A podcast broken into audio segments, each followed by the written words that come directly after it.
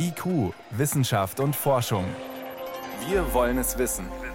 Ein Podcast von Bayern 2.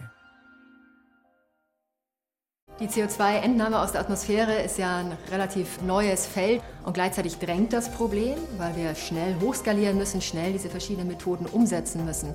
Klimagase aus der Atmosphäre zurückholen. Wie geht das und was bedeutet das für Landwirtschaft und Flächennutzung? Und Herz und Niere vom Schwein für den Menschen. Wie weit ist die Xenotransplantation? Antworten gibt's hier. Wissenschaft auf Bayern 2 entdecken. Heute mit Birgit Magira. Wie geht's eigentlich dem Mann, der vor ein paar Wochen in den USA das Herz eines Schweins eingesetzt bekommen hat?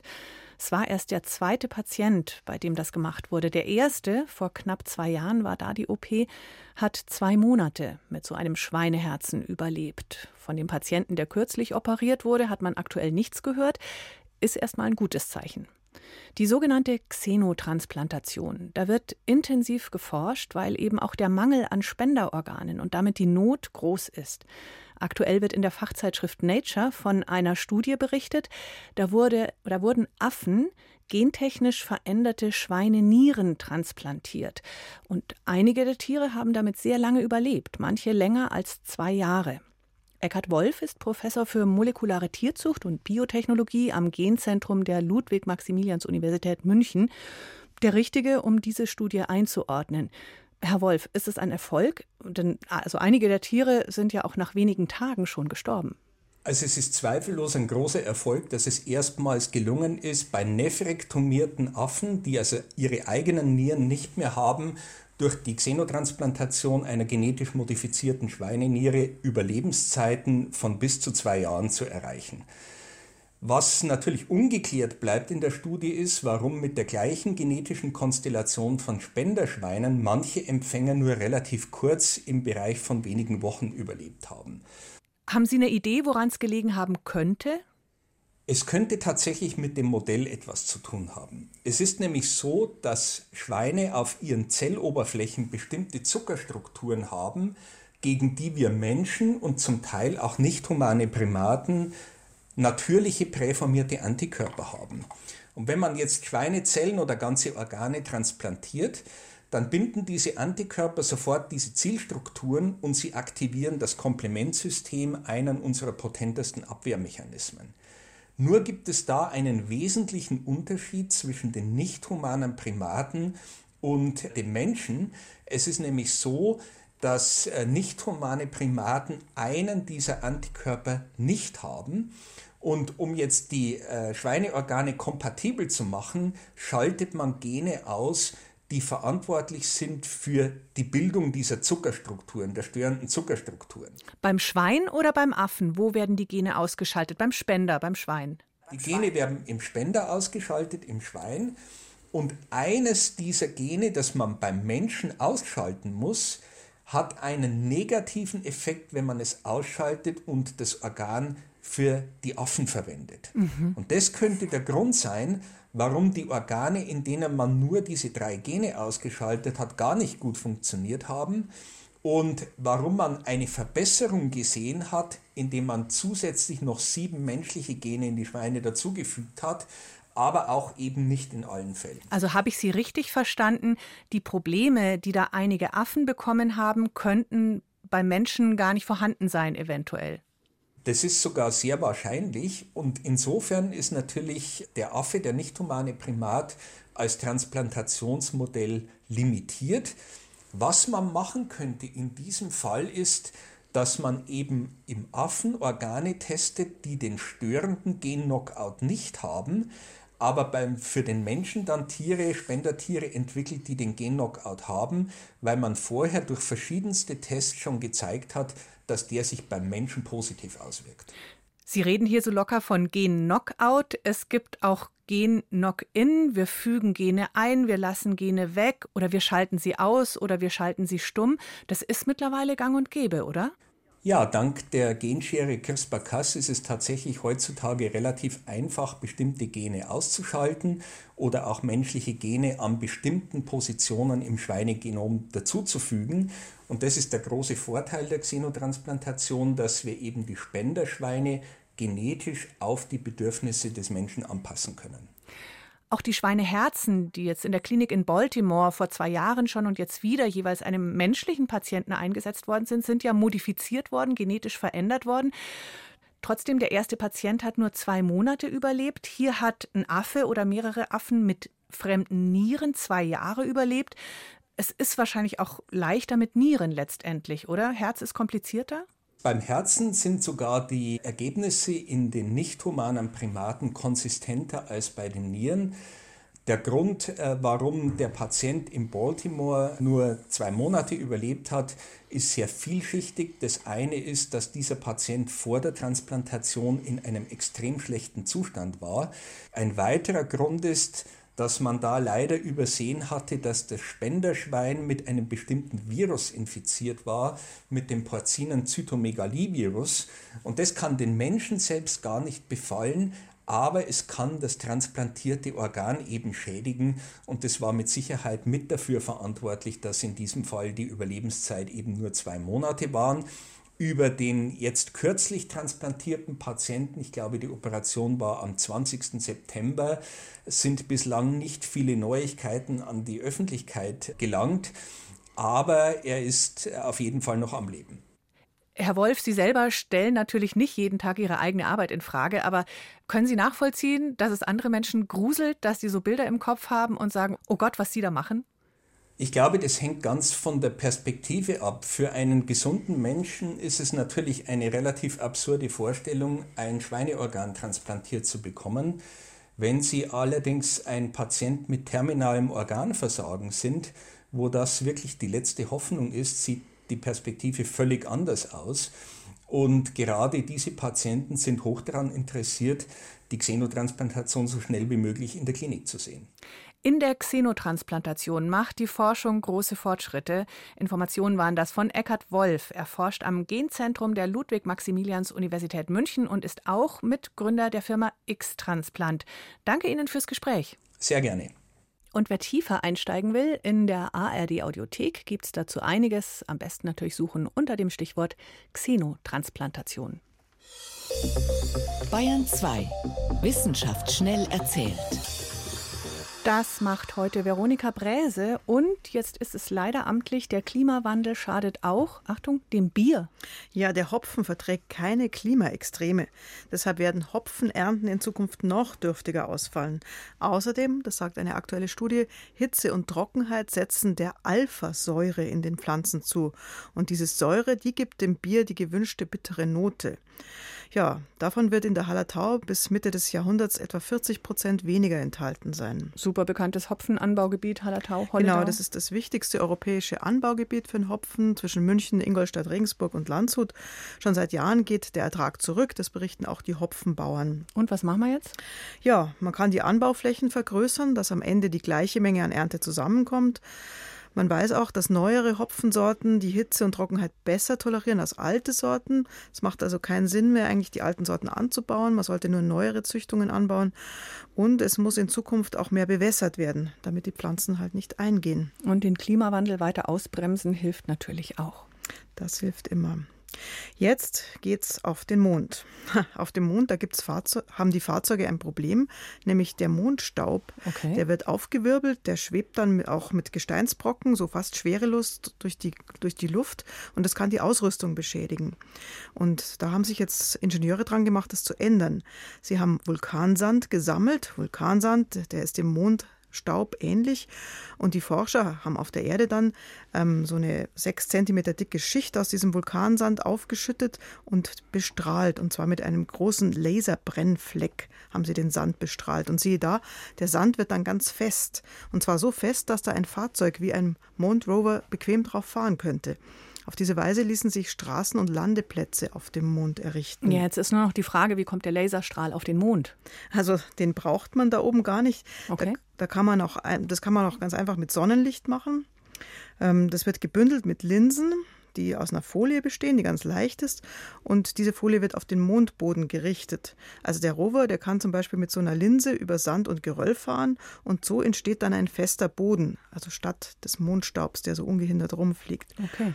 Die Mondstrahlung ist auf dem, äh, die, die Sonnenstrahlung ist auf dem Mond 200 Mal höher als auf der Erdoberfläche und deshalb kann das Vorhaben schon Erfolg haben und vielleicht auch künftige Mondmissionen erleichtern. Ja, da wollen ja gerade alle hin auf den Mond. Genau. Auf dem Weg zum Mars fliegt man über den Mond. Zum Schluss geht es vom Mond nach Mittelfranken. Im Landkreis Ansbach haben Archäologinnen und Archäologen mal was ganz anderes zutage gefördert: einen alten Klappstuhl aus dem frühen Mittelalter. Grab den Klappstuhl aus. Woher kenne ich diesen Satz? Das ist aus der Schuh des Manitou, ah, der Film. Ja, genau. Grab den Klappstuhl aus. Genau, das haben sie da gemacht. Der war 1400 Jahre lang vergraben. Jetzt haben ihn die Forschenden sauber gemacht und aufgestellt. Und dem Stuhl fehlt natürlich die Sitzfläche. Das war wahrscheinlich früher mal ein Tierfell, das verrottet ist. Aber das Metallgestell, das ist noch gut erhalten. Das schaut schlicht und modern aus.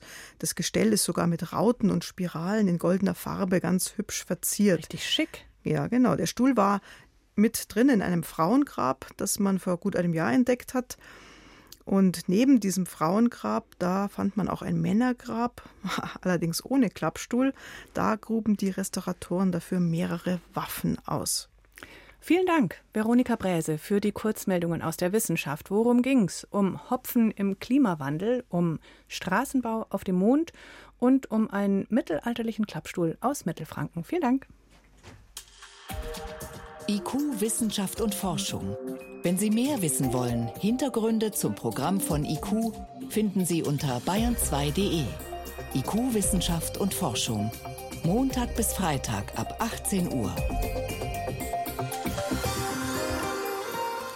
Man möchte ja gerne etwas anderes behaupten, aber Tatsache ist, bei der Klimakrise, beim Einsparen von CO2 müsste noch schneller noch mehr passieren. Naja, und je länger wir damit rumtrödeln, desto wichtiger werden Technologien und Methoden, mit denen klimaschädliche Gase wieder rausgeholt werden können aus der Atmosphäre. Carbon Capture, so der englische Fachausdruck, das hatte bis vor kurzem einen eher schlechten Ruf bei Klimaschützern. Denn da gab es die Sorge, ja, wenn man es wieder zurückholen kann, dann bemüht sich ja keiner mehr CO2 einzusparen. Mittlerweile aber geht es gar nicht mehr ohne, wenn die Erde für die, die nach uns kommen, gut bewohnbar bleiben soll. Susi Weichselbaumer stellt die gängigsten Methoden vor. Das Ziel ist klar, sagt Max Franks vom Potsdam Institut für Klimafolgenforschung. Weit mehr CO2 als bisher muss raus aus der Atmosphäre und fix gebunden werden. Es gibt keine Wege mehr zum 1,5 Grad Ziel, die ohne diese Entnahmetechnologien auskommen. Allerdings, wie solche Entnahmetechnologien aussehen könnten, dazu gibt es verschiedene Vorschläge. Der Klassiker? Idee 1 Wälder aufforsten. Wächst ein Baum, lagert er Kohlenstoff ein. In Wurzeln, Stamm, Blättern. Stirbt er ab, wird das CO2 wieder frei. Auch über verwesende Blätter geht CO2 zurück in die Luft. Am Ende ist das zwar ein Nullsummenspiel, aber im Schnitt wird ein Baum 100 bis 200 Jahre alt. So lange wäre das CO2 also immerhin gebunden. Und vielleicht wirtschaften wir dann in 200 Jahren eh schon viel klimafreundlicher als heute. Studien zeigen, weltweit könnten wir mit Aufforstungsprojekten in Zukunft 8 Milliarden Tonnen CO2 pro Jahr aus der Atmosphäre holen. Die Krux dabei, es bräuchte eine Riesenfläche dafür. 8 Millionen Quadratkilometer. Idee 2 Biomasseplantagen. Der Wald bleibt also nicht stehen, sondern die Biomasse wird wieder abgeholzt und in Kraftwerken verbrannt. Dabei entsteht Strom. Die Abgase gelangen nicht mehr in die Atmosphäre, sondern werden in geologische Speicher gepumpt. Dafür würde man keine Wälder anbauen, wie wir sie kennen, sondern schnell wachsende Pflanzen wie Elefantengras, Pappeln oder in den Tropen Eukalyptus. Die lassen sich alle fünf bis 15 Jahre ernten. Problem wiederum, auch dafür benötigt man riesige Anbauflächen und jede Menge Wasser. Der Wasserbedarf wird sich wahrscheinlich verdoppeln im Vergleich zum heutigen Wasserbedarf. Sagt Andreas Oschlies vom Geomar Helmholtz Zentrum in Kiel. Idee 3 Düngen mit Gesteinspulver. Untersuchungen zeigen, Silikat und Carbonatgestein binden CO2. Gibt man sie als Pulver in den Boden, beschleunigt sich dieser Prozess. Gleichzeitig wird die Bodenqualität besser. Verwitterte, verarmte, saure Ackerböden bringen bald wieder Ernte. Rein rechnerisch könnten drei Milliarden Tonnen zermahlener Basalt, also ein Silikatgestein, eine Milliarde Tonnen CO2 binden. Aber Basaltmengen in solchen Größenordnungen müsste die Bergbauindustrie erstmal zur Verfügung stellen. Idee 4 CO2-Filter.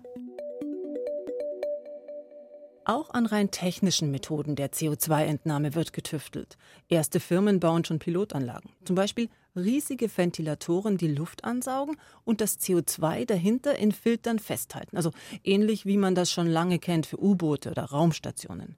Das in den Filtern gesammelte CO2 soll anschließend unter die Erde gepresst werden oder weiterverkauft an Gewächshäuser und Limonadenhersteller. Aber gibt Christoph Gebald von der Firma Climeworks zu, noch ist der Aufwand enorm. Um ein Prozent der globalen Emissionen mit unserer Technologie aus der Luft zu holen, bräuchten wir 250.000 Anlagen, die teuer sind und riesige Mengen Energie brauchen. Sinnvoll also nur, wo etwa durch Geothermie große Mengen Strom aus erneuerbaren Quellen verfügbar sind. Überhaupt stehen unterm Strich bei den meisten Ideen in Sachen CO2-Entnahme noch dick die Faktoren Aufwand und Kosten. Dennoch, es wird wohl verschiedenste Techniken und Maßnahmen brauchen, um in Zukunft ausreichend CO2 aus der Atmosphäre zu holen. Susi Weichselbaumer mit einem kurzen Überblick über Carbon Capture, also wie man der Atmosphäre schädliche Klimagase wieder entziehen kann. Das müssen wir tun, in großem Stil, wenn das Klimaabkommen von Paris noch etwas gelten soll. Da reicht CO2-Einsparen alleine nicht mehr aus. Das muss außerdem schnell passieren und in deutlich größerem Maßstab als bisher.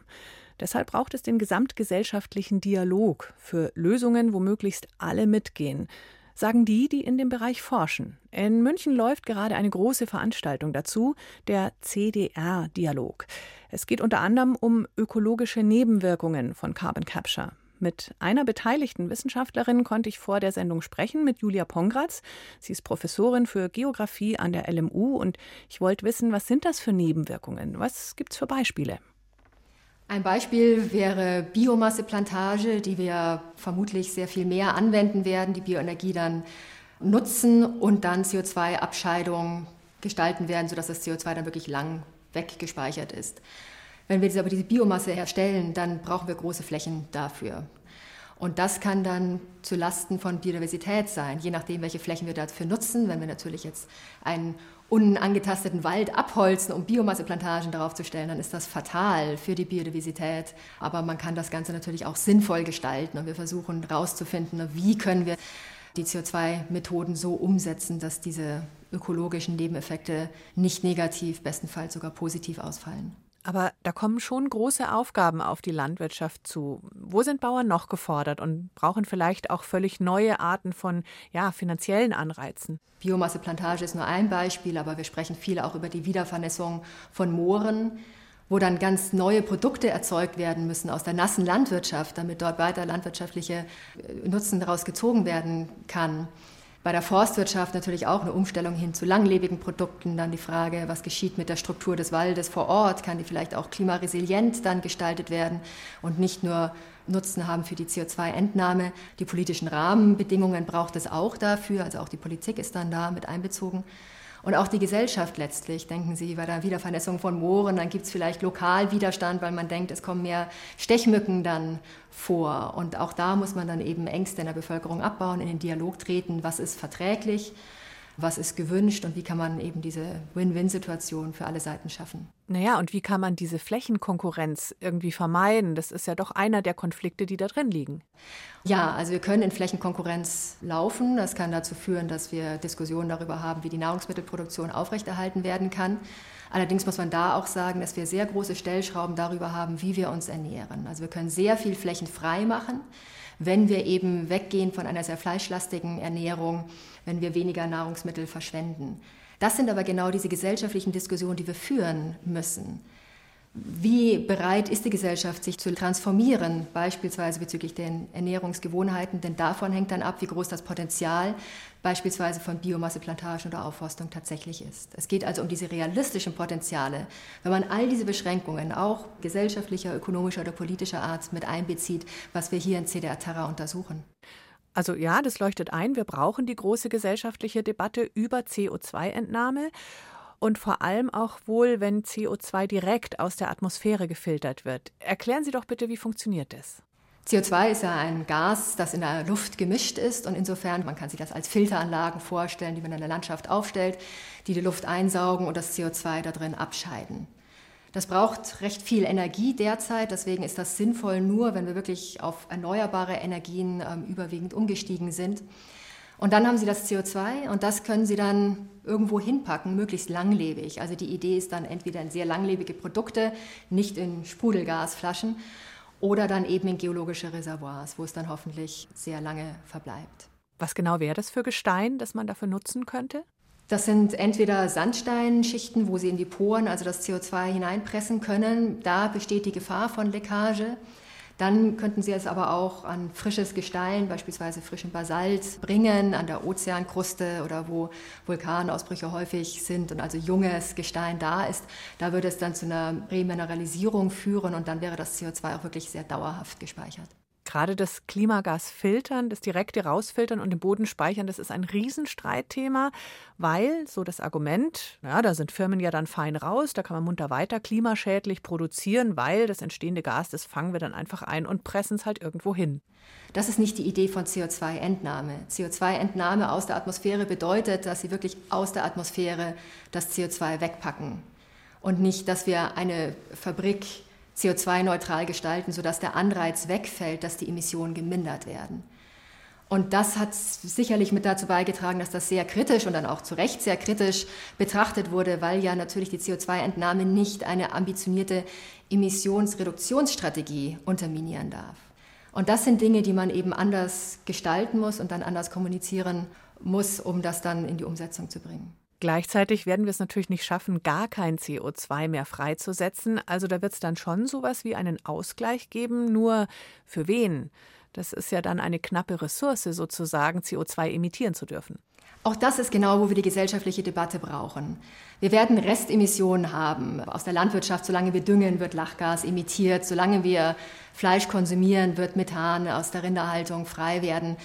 Wir können diskutieren, wie groß diese Restemissionen sein sollen. Aber es gibt auch weitere Prozesse, Langstreckenflugverkehr, Zementproduktion, wo es einfach schlicht nicht gänzlich möglich sein wird, das zu eliminieren. Aber welchen Akteuren gestehen wir wie viel Restemission zu? Also was definieren wir als Gesellschaft als wirklich schwer vermeidbar? Diesen Dialog haben wir noch nicht zu Ende geführt. Und davon hängt aber natürlich ganz maßgeblich ab, wie viel CO2-Entnahme wir brauchen. Wir brauchen also Anfang der zweiten Hälfte dieses Jahrhunderts Klimaneutralität, also Treibhausgasneutralität. Deutschland möchte das ja bereits 2045 erreichen. Ich sprach jetzt von globalen Zahlen. Und wie viel kompensiert werden muss, hängt eben davon ab, wie viel von diesen Restemissionen wir uns noch erlauben wollen. Frau Pongratz, Sie strahlen so eine große Zuversicht aus, dass wir das schon noch hinkriegen mit den Klimazielen. Wie machen Sie das? Verzweifeln nützt ja nichts. Wir haben ein gravierendes Problem, das wir lösen müssen. Und ich habe das Gefühl, dass ich da meinen kleinen Beitrag leisten kann und dann möchte ich das auch machen. Wir haben eine große Verantwortung, auch meine Generation hat noch substanziell dazu beigetragen, dass jetzt so viel Treibhausgase in der Atmosphäre sind, wie sie sind. Und wir müssen jetzt gerade der nächsten Generation auch das Handwerkszeug mitgeben, damit sie das lösen können. Und das treibt mich an, das macht mich jeden Tag glücklich, dass ich da mitwirken darf. Professorin Julia Pongratz ist dazu heute Abend auch noch mal ausführlich zu hören und zu sehen online in der Vortragsreihe des Deutschen Museums Wissenschaft für jedermann. Beginn ja, in einer halben Stunde. Vor Ort schaffen Sie es wahrscheinlich nicht mehr, aber im Netz eben auch. Das war's mit IQ Wissenschaft und Forschung für heute. Danke fürs Zuhören, sagt Birgit Magira.